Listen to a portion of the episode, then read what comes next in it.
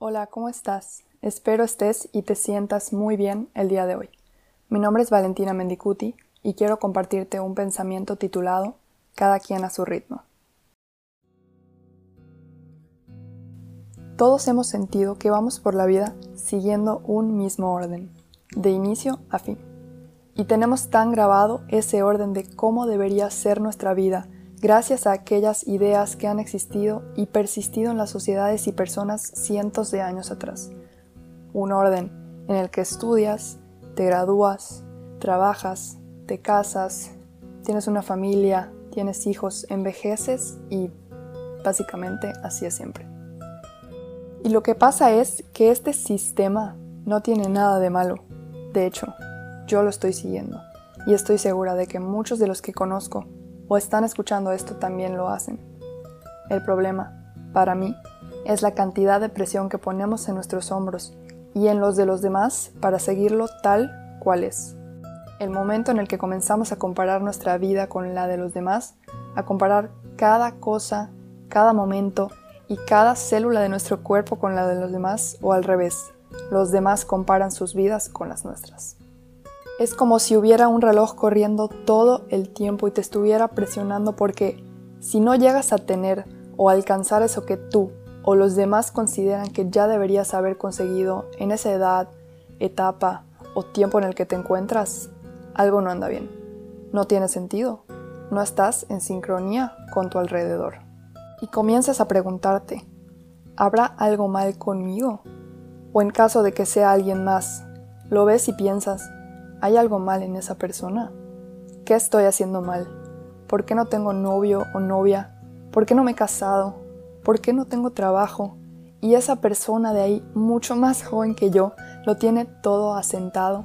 ¿Por qué no sé qué me gusta? ¿O en qué soy bueno? ¿O no tengo el cuerpo que me gustaría? ¿Por qué no he llegado ahí? Y nuestra mente empieza a volar.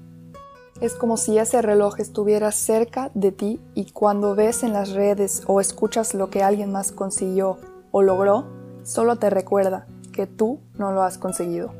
Y la respuesta a todas esas preguntas de por qué no estás ahí es fácil. Y es porque esa persona no eres tú.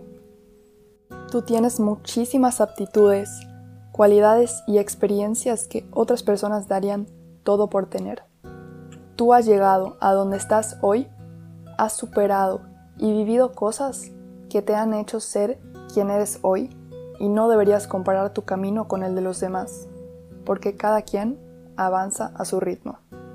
Tenemos que dejar de voltear a ver y de estar buscando nuestro camino si alguien está por delante o por detrás de nosotros.